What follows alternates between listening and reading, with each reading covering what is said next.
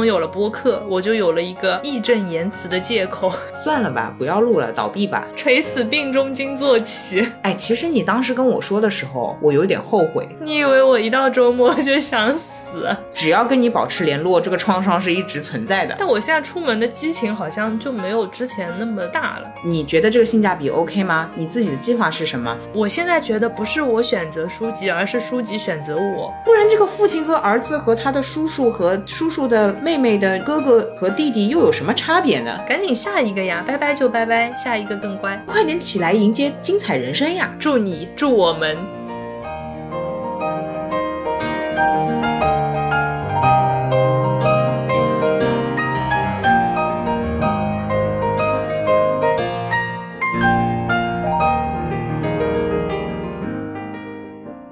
欢迎来到新一期的路人抓马，这里是算起来做播客也还不到一周年，勉强还是播客小鲜肉的川。这里是，我先啰嗦一句啊，我和川每次开场呢，不知道各位有心人有没有发现，是根据这个主题走的。我们一般在实际录播课之前才会去想这个开场白，有的时候对方想了是不会告诉你他即将说什么的。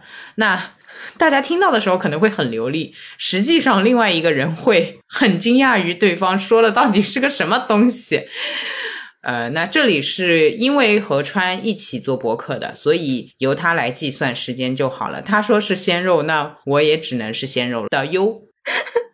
嗨，这里是悠悠，这个太好笑了。人家听起来好像很流畅，是不是？实际上，我们像这样的开场，重新开始五六遍的情况也是有的。那今天就一遍过了，非常开心，是不是？今天非常的顺畅。嗯嗯呐，对，就是这个星期六的中午，阳光明媚，外面没有装修，楼上没有装修，隔壁没有装修，简直是录音的好时机。我这边安静的，仿佛室友在睡午觉，你知道吗？午睡这么早的？我今天是做那个早午餐的时候碰到了一个室友。他也是做早午餐，然后他很妙的，他说你早饭和午饭混在一起吃的，他就是有一点点那种惊讶和有一点点嫌弃，但是主要还是表达开心和友谊。我说对啊，你呢？他说我也是。你说没有没有，这一口是早饭，下一口是午饭，分得清清楚楚，但是只有我自己知道。哎，你不多跟室友聊聊，真的太可惜了。主要还是没有机会嘛。是是是，没有机会，没有机会。也不知道谁社恐，以后就更没有机会了，只能跟自己聊。没，还有播客，还有播客陪伴你。好嘞，幸好有播客。所以以前没有做播客的时候，日子到底是怎么过的？呃，对，哎，这个这个引入也太软了，对不起，我不适应。哎，我我这边还想插播一个，就是昨天我和川做了一个调查问卷，就提到那个播客里面植入广告这件事情。然后我和川的那个体感或者说是喜好完全不同。嗯，我跟川说我是喜欢那种硬广的，就我俩可能讲话讲着停顿了，然后当中插入非常非常专业。精致制作精美的那种硬的其他的人声广告，我说这个是我能适应的中差。然后川说哈，你不会觉得是切错台了吗？就很突兀。就是像那个一个广告都还没放完，然后突然新闻联播的 BGM 就响起来了，你不会觉得很突然吗？就仿佛插入的中插广告才是主角一样，就把一切打断了。我没有这么想，或者说在你说之前，我的感受更像是那种惊喜感，惊喜。惊吓，包括我看电视，我刚开始没有适应，比如说视频平台当中不是会有十五秒不可切的广告嘛，我会被惊到，但更多是惊喜，我会觉得哇哦，竟然是这样的广告，而且好强制哦，都不能切掉。你好神经啊，请购买会员好吗？哎，但不是现在，就是即便你会员，它有一些是你可以快进，但也是必须要看的，那就快进呀。啊，对我快进是归快进的，可能还是比较贱的关系吧，所以我还觉得 OK OK，我还在说什么呢？说完这个就是想说，这就是我和川在引入一个节目主题时习惯也会不一样。如果是川主导的一期播客内容的话，大家会感受到这个内容是流淌出来的，而我是一定要直接 Q。今天我们要聊的是什么什么什么什么？好，你是冲出来的，今天我们要用播客聊一聊，不做播客的时候我们在做什么？有点透啊，硬了，就是感觉听了个寂寞。你们到底想说什么？就是此时此刻的我正做着播客，但事实上我昨天和川啊，应该这么说，我们俩反正 这段时间以来就是连轴在剪播客，嗯，毫无疑问以后也会是这样子。昨天剪的很晚，然后一个感悟就是觉得好像有了播客之后，自己原先一些生活的组成部分缩小了，不能说没有，只能说好像被忽略不计了。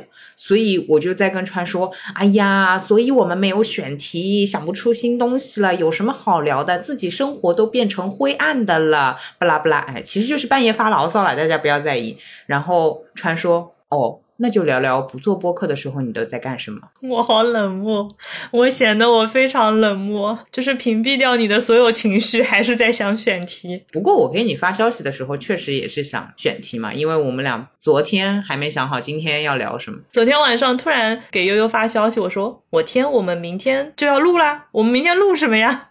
垂死病中惊坐起。”嗯，有。我当时收到你的消息，我根本不想理你。因为我满脑子就是我手头上这一期还没剪完呢，谁想在乎你的明天录不录啊？算了吧，不要录了，倒闭吧。怎么回事呢？你的每一句话将成为呈堂证供，你好好说话，这么多耳朵听着呢。好的呀，所以我们今天就决定来聊一聊我们以前没有在做播客的时候。在做一些什么事情，各自的 routine 是什么，各自的生活是什么，各自开启了一些什么事情，又放弃了一些，又荒废了一些什么事情。我们就从近到远这么推吧。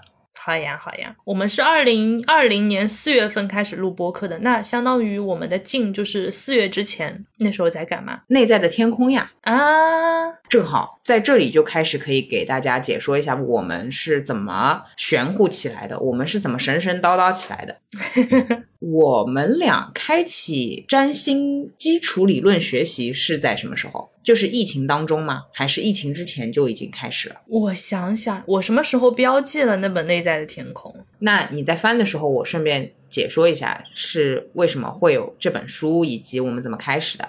其实很简单，就是我总是跟川叨叨说：“哎呀，星座还是值得一看的，挺有趣的，对社交很方便。”也说了一些确实有点道理的话。有一天好像是在哪一个社交媒体上看到这本书挺好的，我是直接买了两本二手书给了川一本。当时我的想法就是大家自己看一下就可以了，因为我不是一个做事情非常系统化的人。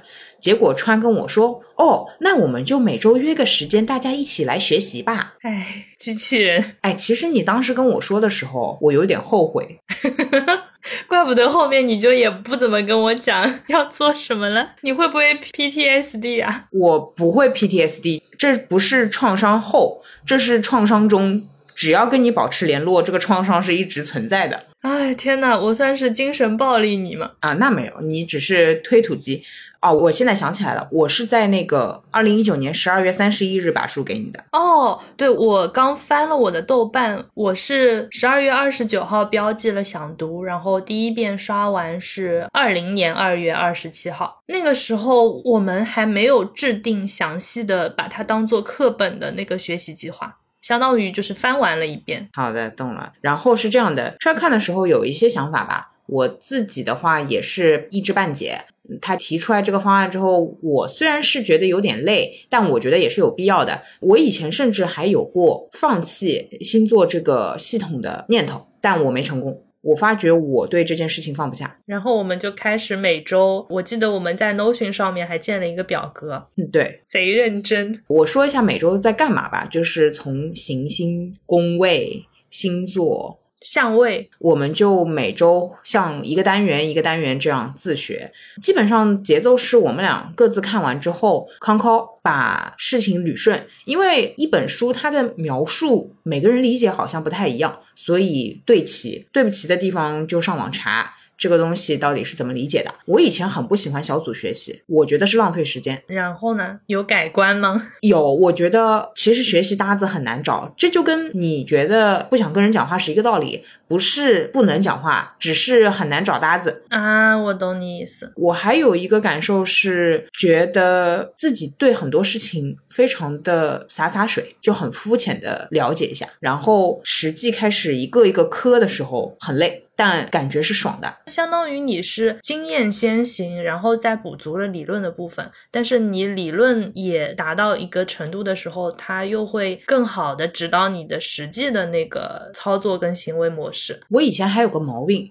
就是我总觉得要一步到位，我想要找专业的课程学，但你知道占星的专业课程又很贵嘛，所以我就一直拖着不去啊。我做事情老是卡在这个地方，包括 PS 也好，或者剪视频也好，剪音频也好，各种这样的技能类的，或者说是知识，我总觉得要有一个系统的老师、系统的机构教你。但是同样，我也知道，比如说好的设计师往往不是设计专业的，或者说某设计学校毕业的。但可能是九年义务养成的习惯，觉得要有人带着，而不是这种讨论学习理解系统化入门的那种感觉。嗯嗯嗯，对的。所以我在那件事情之后，开始接受野路子的玩法。应该说你是没有感觉的，但是在此之前，我做任何事情就恨不得别人像列个清单一样给我。懂了，懂了。那个学习对于我来说，可能占星的只占到一半，剩下一半更像是别的对我的影响。就相当于说改变了你的一个学习的模式，主要是也来不及吧，你不可能什么东西都报个班，而且既然你这么感兴趣，你先自己看着不行吗？对自己这么没自信，觉得自己读的一定是不准确的，是错误的吗？我觉得想学什么东西的时候，如果直接去报班的话，它的沉没成本就很高。比如说，万一我报了个班，然后上了两节课，发现我其实不感兴趣。嗯，对，也有这种情况，以前确实碰到过。对，就比较尴尬。那那个时候是接着学还是放弃呢？放弃的话，就是你浪费学费；接着学，你可能已经不太喜欢了，那又觉得自己浪费情绪、浪费时间。但我主要还是因为纠结，一到这个时候我就不知道应该怎么办，所以。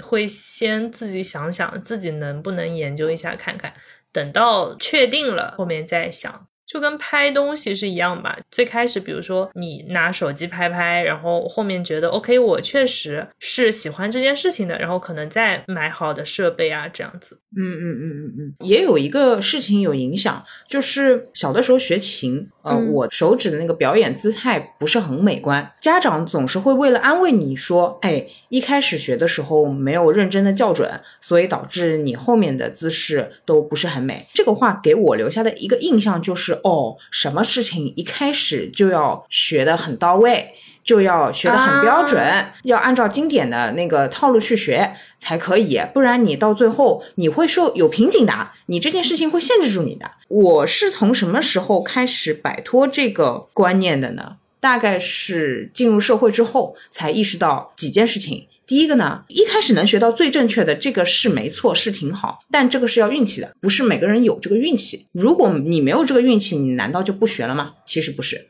第二个，其实我在想的是，如果你真的 OK，你最后也能改得过来。你改不过来，你就不要拿这句话来跟自己纠结过不去。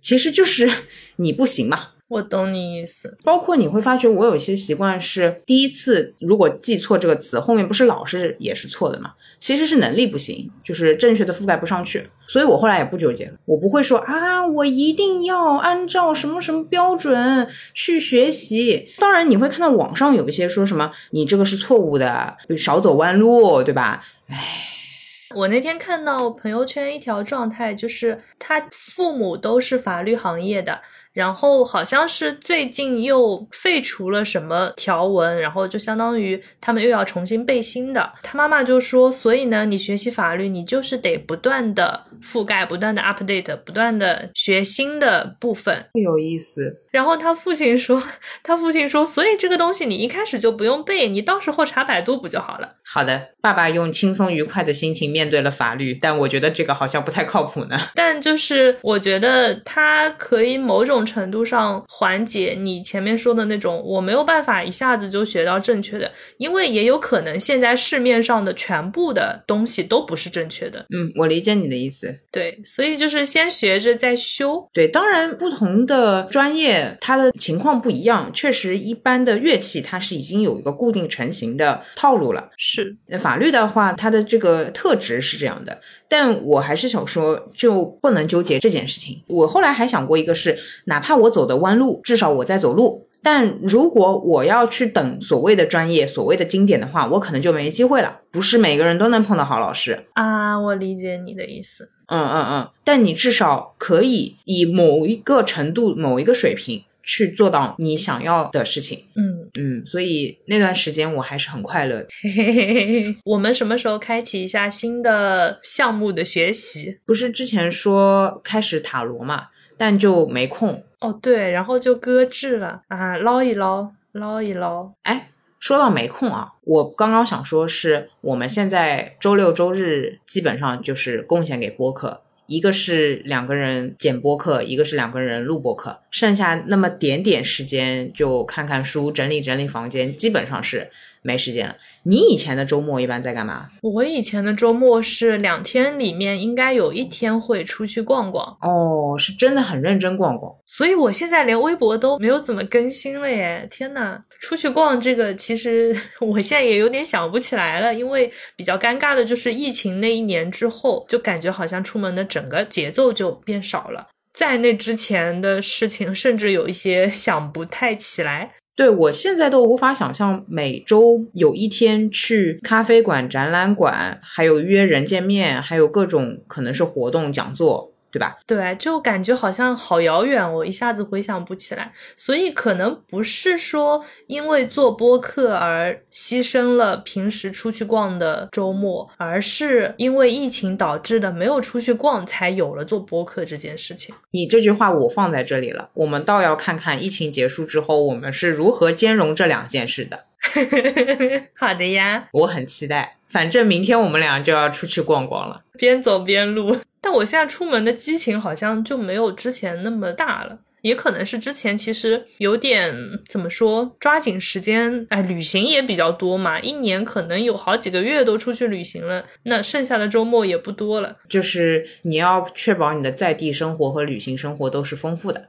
所以旅行也在倒逼你周末出去玩，都有吧，算是。现在一到周末我就想死宅，你知道吗？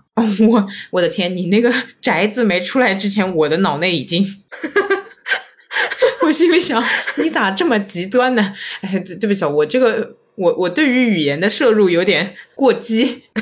你以为我一到周末就想死？是，我想说。哎，你怎么了？你要安慰吗？就是我已经差点要这句话都说出来了。哎，但我之前在之前周末的时候，我还有一段就是拍过 vlog 的时间。哎，那一段是二零一九吗？二零一八到二零一九应该是啊，那就是我见到你的时候，你已经放弃了。因为我印象很深，那一天你有跟我说哪一台机子你准备给你弟弟了，因为你对对对对，好像也不准备继续 vlog 了。对。但是那个时候其实也是很好玩的。如果说播客是可以有一个表达的出口，拍 vlog 的时间，我当时是这样子的：我可能每天晚上下班之后，我回家做饭，那个时候就会架上相机，一路拍。比如说我做完饭、洗完澡之后，可能我看书，还是写手账，还是看剧，还是剪东西。我那个相机就一直是摆在那边在录的，所以它有一个好处是，它会监督我做一些事情。我懂了，比如说读书博主也好，还是手账博主也好，因为他要拍 vlog，他就不得不读书，不得不做手账，不然他那个 vlog 的素材就没有了。对对对。就我既然是要记录我的日常，我总不能瘫在床上玩手机，然后用相机录下来吧？那我自己都觉得没有录的必要，然后就会更加专注一点。我可能看书，我本来也许看五分钟书就想玩手机了，但是因为我知道我这边在录像，所以我会更加专心的去看书。哎，你这么一说，我是不是应该在房间里面装一个防盗的摄像头？不是防止别人盗窃我家，而是防止我偷自己的时间。嘿嘿嘿，可以试试哦。每天在上班昏昏欲睡的时候回看自己的昨天，发觉自己在家里也是这么的颓废，也在摸鱼，浪费人生。我现在回想起来，二零一八年我真的就是可自律了，该运动运动，该看书看书，也不吃零食。那段时间就是我去看我体重秤的那个数据，那时候是真的瘦。就可能回到家做完菜之后，我就不会想再要拍做菜了，我都已经拍了，那我就也不会想我要吃东西了，就很奇怪。那你确实应该把 vlog 捡回来，以及我不知道你为什么放弃，也许是时间的原因，但。光从作品质量上来说，我能看完，不带倍速，好吗？可以吗？啊，懂了懂了，最大的评价了，谢谢谢谢。等我明年好吧，明年重新捞起来。你多加一点 OS 好吧，因为我看过几期，我很喜欢看你的 OS，包括其他的 vlog，我也是这样的，就我喜欢看别人在里面写括号，哎呀。东西掉了，或者哎呀，其实这个镜头我已经拍了三次了。我很喜欢看这种弹幕。懂了，懂了，懂了。谢谢，谢谢。明年重新尝试一下，我也觉得那个状态会比较好，因为它就是把你的时间分段分得很清楚，就其实很专注。采访一下，我的好奇点是。做生活 vlog，你是每期在选题吗？还是没有选题，就是单纯记录啊？你的风格是这样，就是剪一些好玩的进去，就是剪可能是这一周好玩的进去。对我之前是就是纯记录，但比如说我今天中午跟哪个小伙伴去什么地方吃饭，我可能路上也会拍一点。天气特别好，然后什么秋天了，哪一条路它开始落叶了，什么我去逛，我路过，然后我也会拍一点。然后我记得那个时候公司还有一次团建去滑雪，也会拍一点，就相当于说是把那些我自己觉得有一点点不一样的时间，就想要拍一拍。但是呢，这个经常会忘记，还是没有能够培养成那个条件反射，就是我无时无刻都在拍。所以这也是我后面把这件事情放下的原因。我发现我回想起来有很多时刻是。哎，这个我怎么没有录呢？天哪，我又没录，我又忘了录。哦，自责心让你放弃了。对，别这样呀。本来你只是丧失了可能，也许有一半的精彩瞬间，你现在是全部的精彩瞬间都没了。啊，我懂你意思。嗯哼，好的呀，好的呀。明年，明年，因为我相机送我弟了。哎呀，真的，哎哎，你这个人真的说到做到，哎。对呀。就是送他，因为我没拍了，但是看到我当时是为了拍 vlog 买了一台那个相机嘛，买了之后拍了一年，算是可能也就不到十支视频吧。不拍了，你看着他就很难受呀，就是你的沉没成本呀。然后我想着说，为了让他物尽其用，我把它送给我弟，然后怂恿我弟开始拍。然后你弟弟变成了一个 vlog 大神。之前那个寒假的时候。我还每天监督我弟学 PR 剪辑，怎么样？应该还不错吧。他前阵子不是有一天我们在外面干嘛的时候，然后他突然找我说，他那个视频导出的编码应该学什么什么。那他应该就是有还在研究这件事情，我就觉得还挺欣慰的。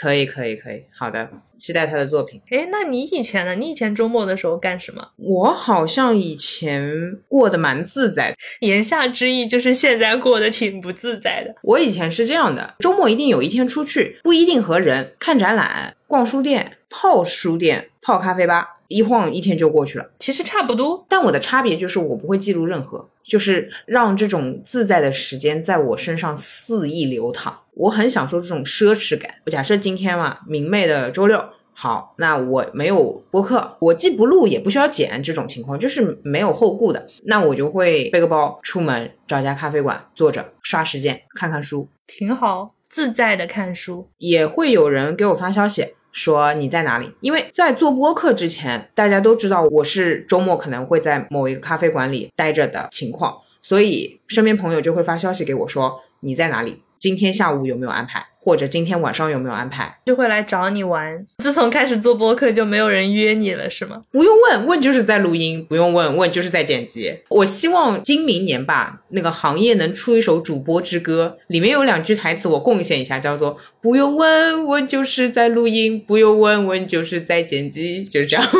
你懂？神经。这是哪首歌的调子？怎么还唱起来了？没走音的，走音的，请隔壁音乐台的哪个音乐台有编曲能力的，麻烦就麻烦那个 呃帮个忙。就是我觉得这个作为主播之歌的主旋律会很不错。还有就是什么再剪了再剪了，下一期选题录什么？对，然后最后交给那个彩虹合唱团唱。哎呦，美美的嘞！太神了，太好笑了！哎，不过哎，就是做播客怎么讲呢？我刚突然想到，我不是很不会拒绝嘛。然后以前可能有一些人找我，呃，想要去一个什么地方，想要逛个街，但我其实还挺不喜欢逛街，就是。单纯的逛商场那种，嗯，买衣服这种，我好像就挺不感冒的。自从有了播客，我就有了一个义正言辞的借口，可以拒绝这些事情。懂了，懂了。我这种得罪人的嘴巴，能还找我聊天的，肯定都是我特别欣赏的，或者能聊得来的。然后，确实男性朋友也比较多，他们是不会拉着你逛街的，顶多就是说去某一个活动，因为他们的风格更像是要做某一件事情啊。应该说是我身边结交朋友。都是这个尿性，那就会去做某一件具体的事。这种其实就蛮好的。那个漫无目的的逛，真的是以前可能觉得还好，现在觉得我有这个时间，我不如剪一期音频，会有这种杀时间的负罪感。懂了，懂了，懂了。说到这个，我以前是会逛街的，我自己逛，我享受自己逛街的快感，因为我不知道为什么有人是会喜欢别人陪着逛的。假设我跟你一起逛，然后我看中一件衣服，当然跟你一起逛压力会加倍啦，因为你会问 为什么？就是我脑内的你是这样的，你会问哦，你喜欢你喜欢这样的。你喜欢它什么？你最近是需要吗？你明年还会穿吗？你觉得这个性价比 OK 吗？你自己的计划是什么？哎，我之前没有听说过你要买这件衣服，巴拉巴拉巴拉巴拉巴拉。你不是在劝退，你只是单纯的在询问我。可是这个单纯的询问对于我来说压力真的山大啊！哎，我好像不会，我不会这么说的啊。你会买？就是你喜欢，嗯，还不错，你买呗。哦，这样的哦，那就好。你买啊，而且按照你的这种社交能力，你哪怕买回去后悔了，你也可以说服店员给你退掉。所以你买呗。啊，你果然就是在想保底的操作。好，第一种是唠叨型，可能你不是啊，但是确实也有人会这样询问我，就是问的我很怕。理解，还有一种就是太过豪爽，买吧，我觉得可以，那这个就会促进消费，我也很担忧。还有就是我怕我的朋友不能理解，我只是想过来蹭试，我想试一试，但我真的不买。逛奢侈品店呀，约一约。啊，对对对啊！但是有人在一起，我反而会觉得怂。我好像最后，我之前不是跟你说过，我想去逛那个奢侈品店嘛？最后自己进去，好像会比较自在一点。就是有有人在，感觉会有那种来自自己朋友的那种压力吗？好像我的感觉是因为我知道你们能看穿我，你们能看透我，所以我的假装会在你们面前崩塌掉。那我知道有一个人能明白我心里其实是虚的，我买不起里面的东西。我怕我的表演会失败啊！哎，我会觉得，就是如果身边的朋友知道我只是想来试试的话，我会更大胆一点。懂了，那我陪你就行了。嗯嗯，理解。对，当时我们甚至就是跟同事一起去逛某奢侈品店嘛，他只是想试试，因为他会找代购，他相当于就单纯是试试，那我们就会给他打配合。他说这个怎么样？嗯，我觉得好像有点一般。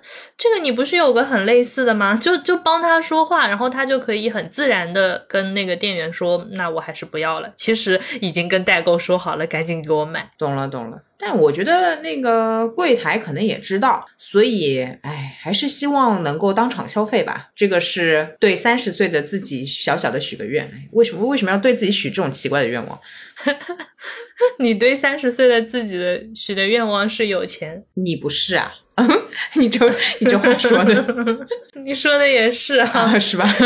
没什么问题。好的，好的，祝你，祝我们，OK。怎么说？虽然听起来这种自在好像很浪费时间，也没做出来个什么，倒不如做播客。但我觉得那个状态对于人的休息来说还是比较好的。就是你会发觉我做事情做多了之后，会进入到一个奇怪的状态，会过于亢奋。过于亢奋是什么？嗯，就有一点激进，就是有点不正常，太过嗨，然后会容易自我膨胀，这个是唯一的副作用吧。会兴奋，嗯嗯。但我觉得这个还蛮好的，我甚至觉得这是好状态。这也是我第一次体验人生当中时间被塞满的那种感受，所以我不知道这个是不是好的方向，你懂？它只是对于我来说是个变化，但它是否好的话，可能以后会看得出来。理解，OK，好，订阅一下，订阅一下。你就像直播间里面，就是啊，大家点一下链接，点一下，来点个赞。对，下次你在更新状态的时候，记得同步给我。我们还有个特别有意思的没有分享，就是那个菜谱啊。哦，是呢，是呢，最近又没有记录了。那个我来说，我和川是这样的，因为以前我是住自己家里的，每天是我妈给我准备便当。我是对饮食不需要思考，川是很早就一个人在外面自己住的，大家自己做饭的都知道啊，就是明天要吃什么，下顿要吃什么，中午要吃什么，永远是个难题。然后一开始不是为了减肥，一开始只是你想参考一下食谱，就抄抄答案嘛，那跟着吃不就行了嘛，反正是妈妈的那个 menu。好，然后我们俩是写了有一年还是一年半？一年半差不多。每天是怎么个操作呢？就是早饭。午饭、晚饭、夜宵，我们两个是建了个表格，在表格里面会写，比如说我的早饭是吐司，那就是吐司乘以一，鸡蛋，然后加拿铁。中午可能是西葫芦炒鸡蛋、羊肉或者牛肉或者什么肉，然后米饭，然后米饭会写清楚是五谷还是白米饭之类的。大概是这样，下午也会把零食填上去，如果想得起来的话，就这么做了一年半。我现在想想也挺奇怪的，而且我记得我们后面还有增加它的维度，比如说运动，比如说阅读时间，还有睡眠，还有今日情绪。然后我记得我以前看着你写一个平和。你一天天的都挺平和的，是的，我比较常在那边写平和。川就很有意思，他是不会写难受的，他可能会写胃痛或头痛，他用这个直接的生理上的一个症状去表明他不开心的心情，但是他开心了他会写开心，对，会画笑脸。普通的平和稳定就是那个微笑的表情，然后很开心就是那个龇牙的表情，也是挺神经的。我们竟然在做这件事情做了这么久，呃，我自己在这件事情里面有发觉妈妈的菜谱很合理。啊，你竟然是这个 inside，其实是的。同时，我也发现了你的菜谱挺不合理的。我是说以前，真的好奇怪哦。我每次对着你的菜谱，我都在想，这样够吗？就是主要是能量上，因为我们并不会标具体的克数，我就会觉得好素啊。哎，突然一天又很昏，很摇摆，你知道吗？但你看我妈妈的那个菜谱，她每天就是全部搭配的。哎，我觉得这种处女座老司机果然是。我觉得菜谱这个部分。我们也需要再捡起来一下，因为现在两个人都开始做饭。我就抄去年的呀，抄三百六十五天不就行了嘛？多简单一事情，我就直接复制粘贴。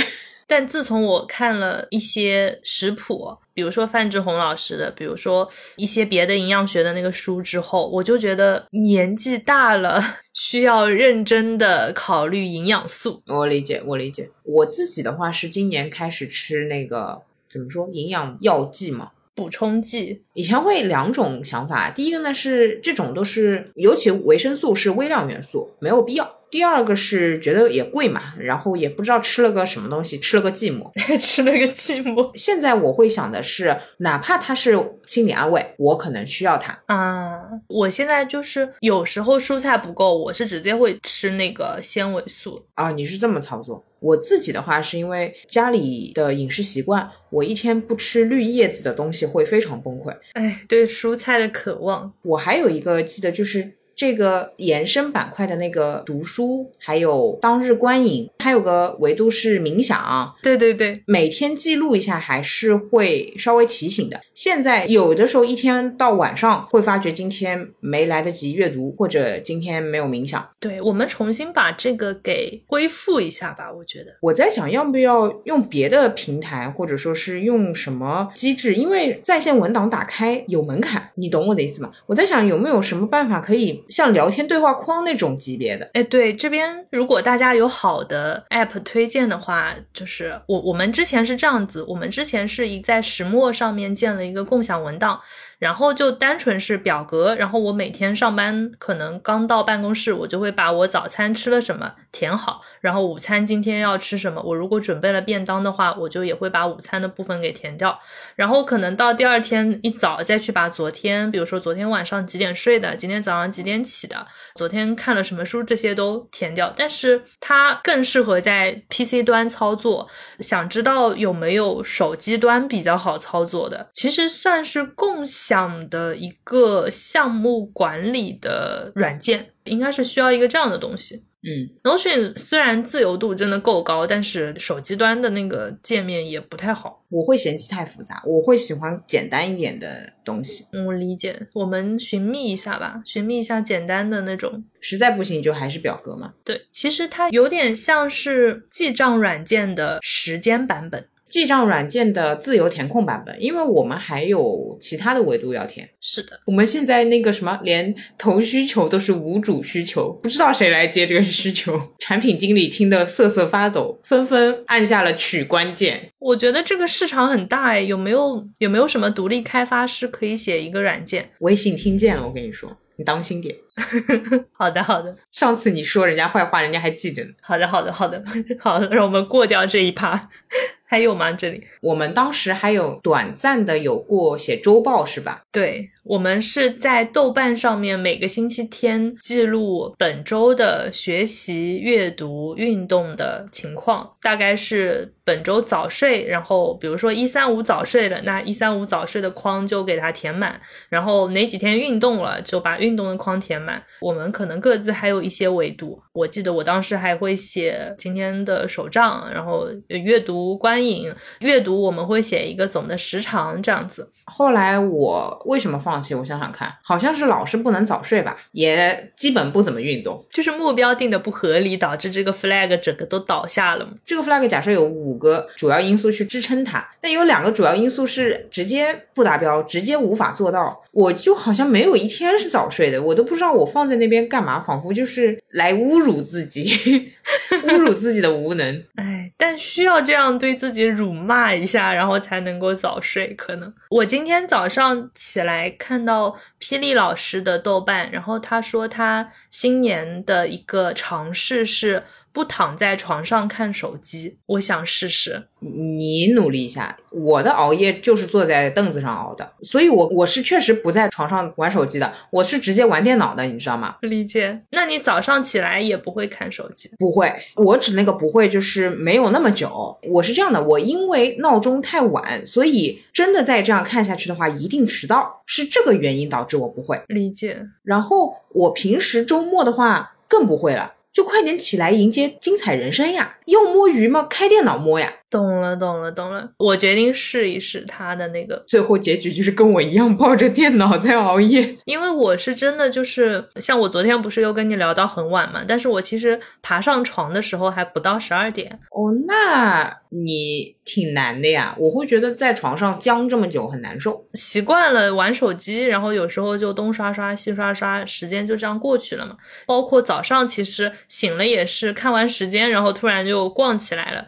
那就挺浪费时间的，所以我现在决定新的一年新的尝试。明白了，我确实不会，我也很少把电脑带床上，我基本上就是起来摸鱼。懂了，懂了。我想要挑战睡觉的时候把手机放桌上，不带上床。因为平时也就是看个时间，对吧？床上就是不需要手机。你自己劝你自己去。对，我要劝劝我自己，我就准备上床了，我就把手机放桌上，这样就也不存在有时候晚上玩太晚了，第二天手机没电关机了，闹钟都没响。哦，还有这种情况？呃，对，有时候玩太久了就没电了嘛。然后如果早上醒来，我之前还想过，就是说，那我早上起来我要知道现在几点了。嗯哼，然后我又说服自己的一个办法就是，我可以直接问 Siri 让它给我报时，所以手机就没有上床的理由。我今天就把话放在这里了。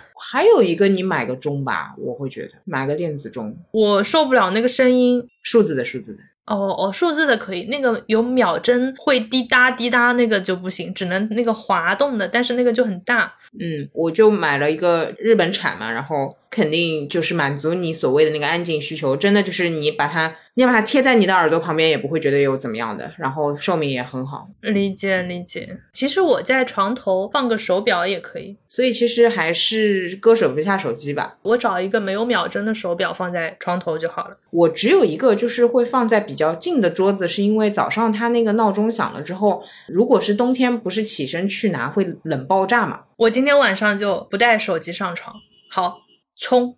而且尤其我其实能理解，因为虽然我的代替建议说是带本书过去，但晚上本来人的自控能力就很弱，所以真的说要养成睡前看看书的习惯，其实还蛮难的。我自己也是睡前更倾向于看电脑，而不是看书。就会看不进去书。我床上有几本书，我就一直放在床头，然后这几本书成了我阅读时间最久的书，就是一直没有看完。唉，还是睡觉吧，所以就放下手机，早点睡觉。好的，加油！我前段时间其实在想的是，今年想要做的计划是读书笔记。哎，是这个我也在想，就是感觉不能看一本书看了就看了，你至少得讲讲几句话也行，你至少得有个感受，对吧？对，就是包括你不是也会看完有一些标记嘛？你会贴那个标签贴，我不知道你后面是怎么操作的。我自己可能发完社交媒体，我这本书就放在那边了。你可能也是这样，你还会再返回来看吗？我其实大部分都不会返回来看，或者说我没有过什么休息的时间，把某一本书抽出来看一看，曾经贴那个标签的地方。我空了会抄一抄啊，你是抄一抄，但因为你最近都没空，所以你好久没抄抄了。对，但是我最近就是几个月前，甚至半年前，是我同事借了一本书给我，我看书的时候，我也是贴了一些标签贴的。但是因为我要还书了，对吧？我要还书了，我就把这些标签贴全部都撕掉了。然后我在撕之前，那天晚上我先是比较匆忙的，就是把我所有贴过标签贴的那个内容全部都拍下来了啊。OK，第二天把拍下来的部分全部都打到我的 OneNote 里面，转移成电子版了。对，我觉得至少要做这个步骤。对，就是你至少你要知道你当时为什么要贴这个东西。然后我觉得，如果不再看一遍的话，就记不住，所以想着可能是要做这件事情。但是有的时候想想，好像读书的时间都没多少吧，可能都是拿去摸鱼玩手机了。还是要不能看过就看过了，总得有点想法吧？你喜欢你不喜欢这本书在讲什么？一句话概括这本书的内容。我以前在朋友圈里刷到，有些人阅读的每一本书，他都会用一句话去点评这个。然后有些时候，我看到他一句话的描述，我就会对这本书很感兴趣。这种简单的概括就也很好。来，就做这个，怎么样？好的呀。那其实最简单的要求就是，因为我们看完一本书都会在豆瓣上面标记嘛，那就标记的时候一定要带可能三十字以上的评论。可以，没有问题，就不能空白的标一个读过就好了。好。电影也是，你不用跟我说，我不看电影的。我自 从我自从跟那个麦高芬聊过天之后，我就不看电影了。天呐，麦高芬为电影反向 PR 了。此处艾特麦高芬，此处艾特散场通道。散场通道让你走出了散场通道之后，就再也没有进过影院，是吗？对对，就是散场通道是一个单向通道，你出来了就不再进去了。太可怕了，真的。嗯，那对这题外话就是，嗯，为什么会这么说呢？当然，他是对电影有一些非常专业的理解的。跟他聊天当中，他说的影片我连听都没有听说过，可能是因为我没有读这个专业啊。可能他提到的那些东西，对于你们这些专业读过电影的人来说是很正常，对吧？就好像社会学的乡土中国，可能在社会学的世界里面觉得啊，这个你没听说过吗？啊，对吧？或者那个契约论啊、自杀论啊，就是觉得这个不就是随便说说的，对吧？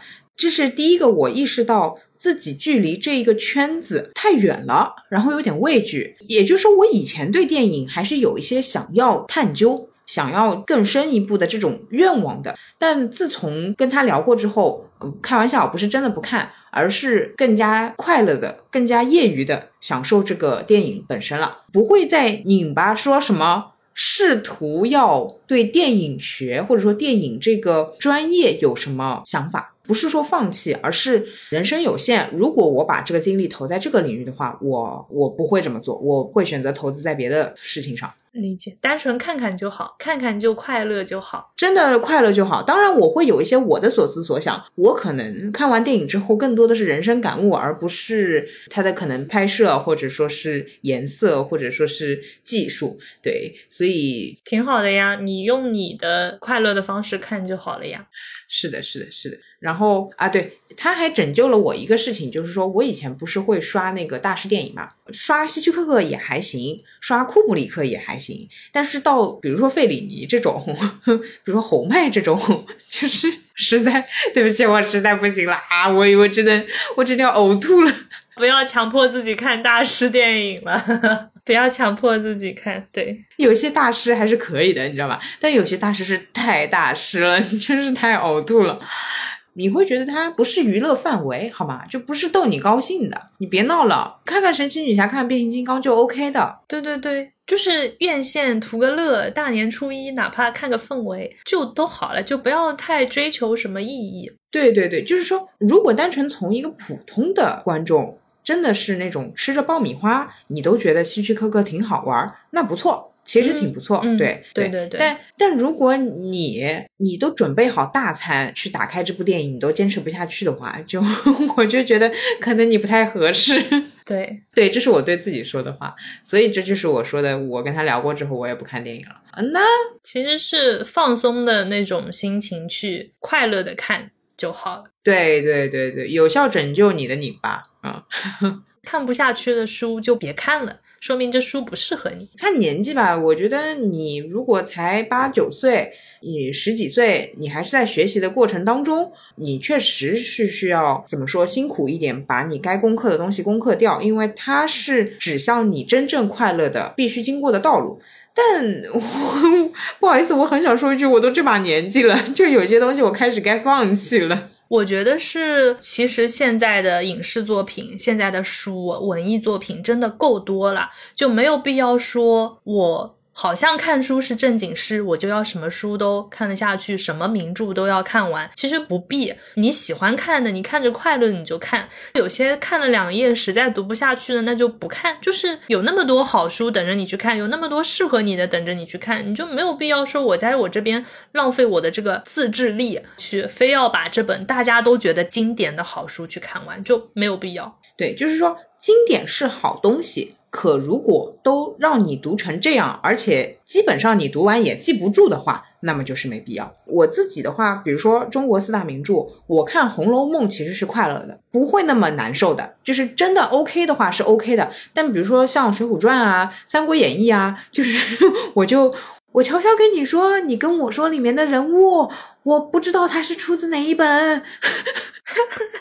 笑疯了，我其实也不是很了解呢。啊，行，就是真的不太来得了，对不起，实在对不起。就是包括呃，包括金庸什么《射雕英雄传》里面谁是谁，我我我是真的不行。就是电视剧化之后，我还是不行。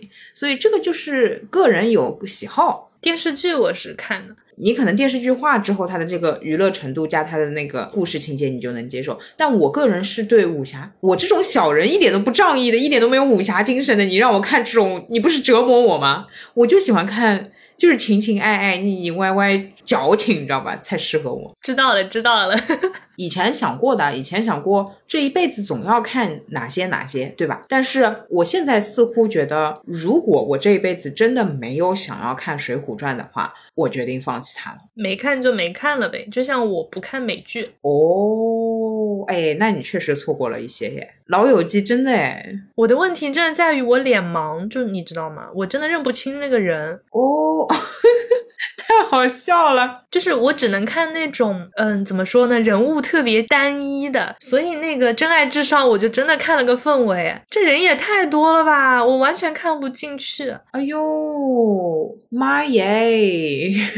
对啊，我真的不认人脸，我不认外国人脸，我不认那个欧美系的人脸，所以看到别人聊这部什么电影是谁谁谁演的，我大概认得出的也就那么些啊。对，比较特别的肯定是甜茶呀这种，就只认识这种啊。我知道了，反正就是帅的。嗯，好啊，对对对对对对，卷福还是认得出的。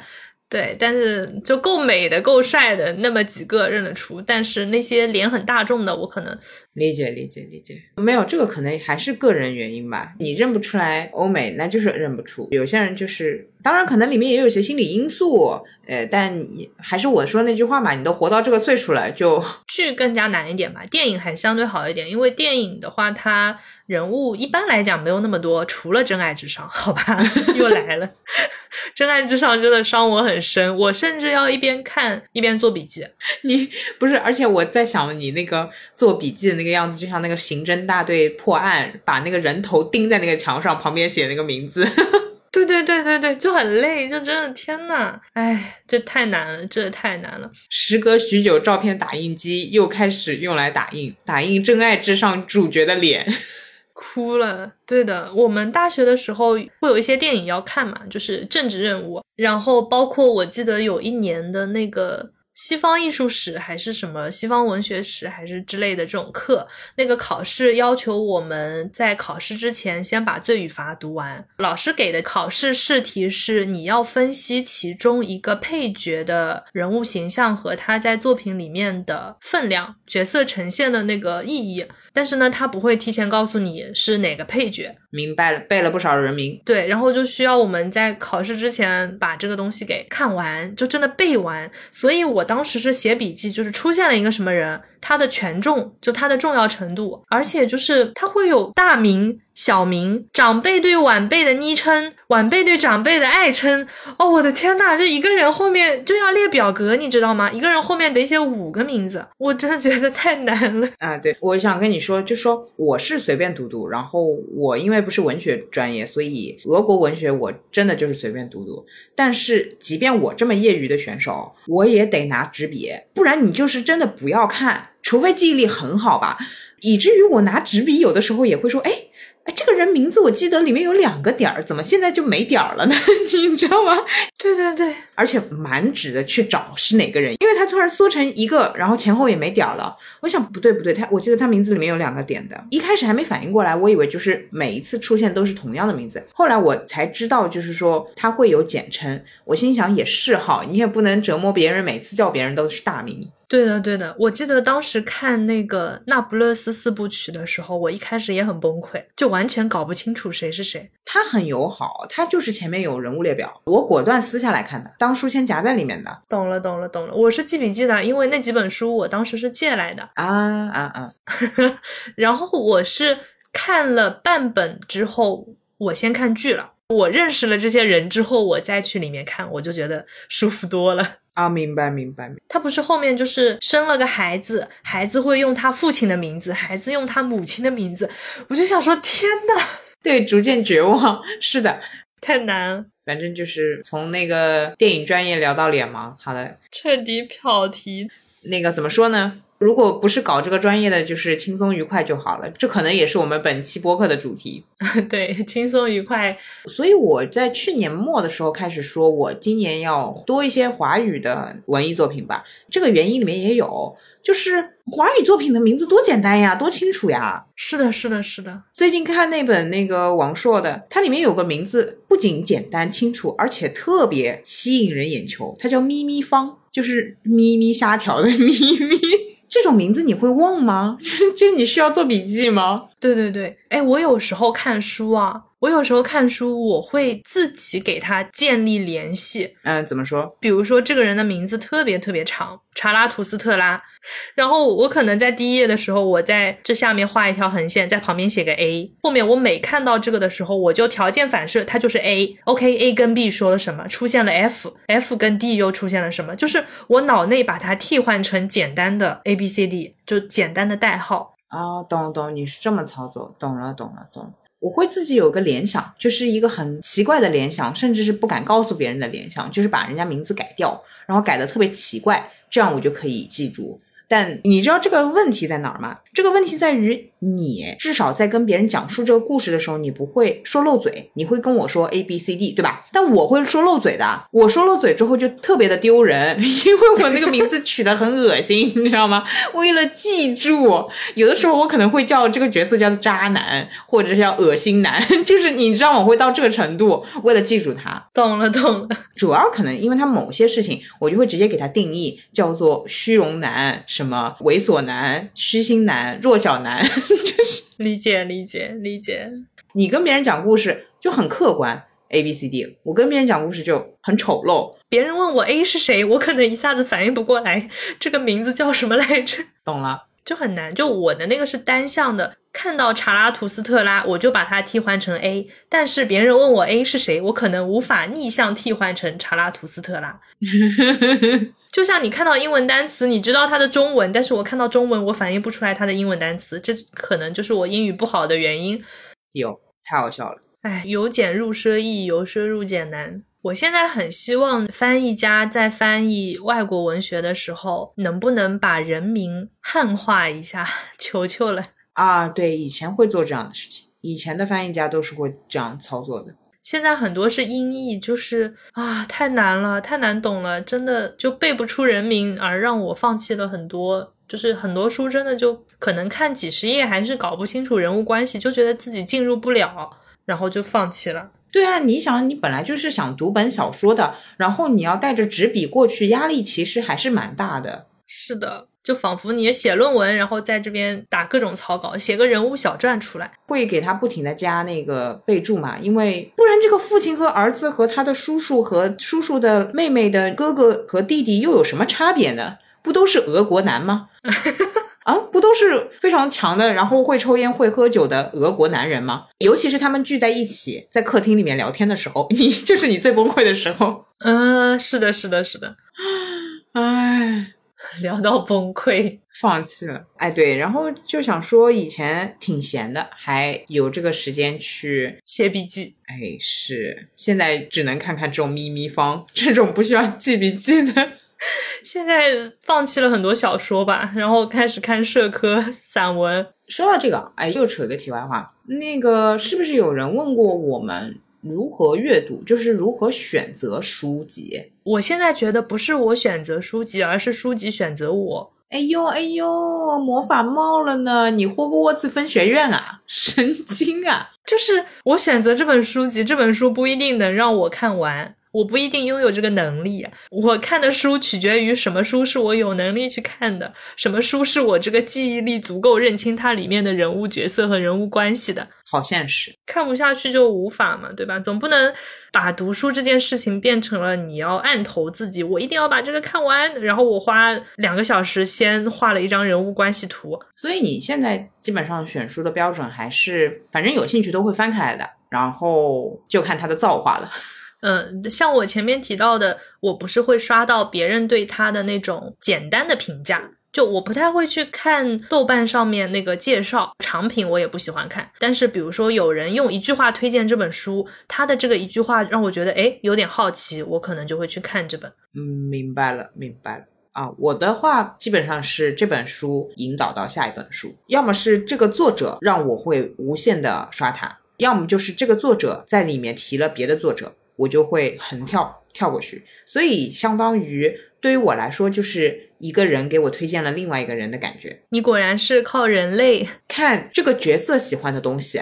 如果我跟这个角色是聊得来的，哎，对吧？好像我跟人家认识一样的，那他推荐的我就会去看。你就还是在以社交的模式去阅读。嗯，是的。我忘了之前是哪个男的给我推荐王朔还是余华，然后就是哎觉得不错，不错，懂了懂了，挺好挺好。也会有现实和虚拟的横跳。因为现实生活中也会有人给你推荐，然后他就会跳进，就是跳到三维世界里面，这个体验还是挺好玩的，挺好的呗。就是按照自己喜欢的模式去阅读就好了。看到不合适的，赶紧下一个呀，拜拜就拜拜，下一个更乖哦。因为我以前是有非常拧巴，一定要看完的时候，以前真的有，我觉得你应该也有吧。果然还是长大了，错误的人，错误的书，尽早告别。不要占用彼此的时间，OK？OK，K。OK，K，聊着聊着怎么就 到了这个落点？我们本来在聊不做播客的时候在干嘛？在画人物关系图。以前周末的日常就是可能因为闲暇时间多，所以呢对各种东西都会比较有耐心一点。有的，有的，甚至会找时间逛公园。哎，啊，对的，对的。然后去野餐啊，到处闲逛啊，逛公园也是我可喜欢了。我记得我有一次去逛某个公园，它是两块钱。的门票，但它一定要现金。然后我那天没有现金，我在那边东张西望，想找人借钱的时候，对。然后一个上海阿姨过来，她有现金，然后我说能不能帮我买一张，然后我转账给你。她说小姑娘，我请你了，开心，有人请我逛公园呢。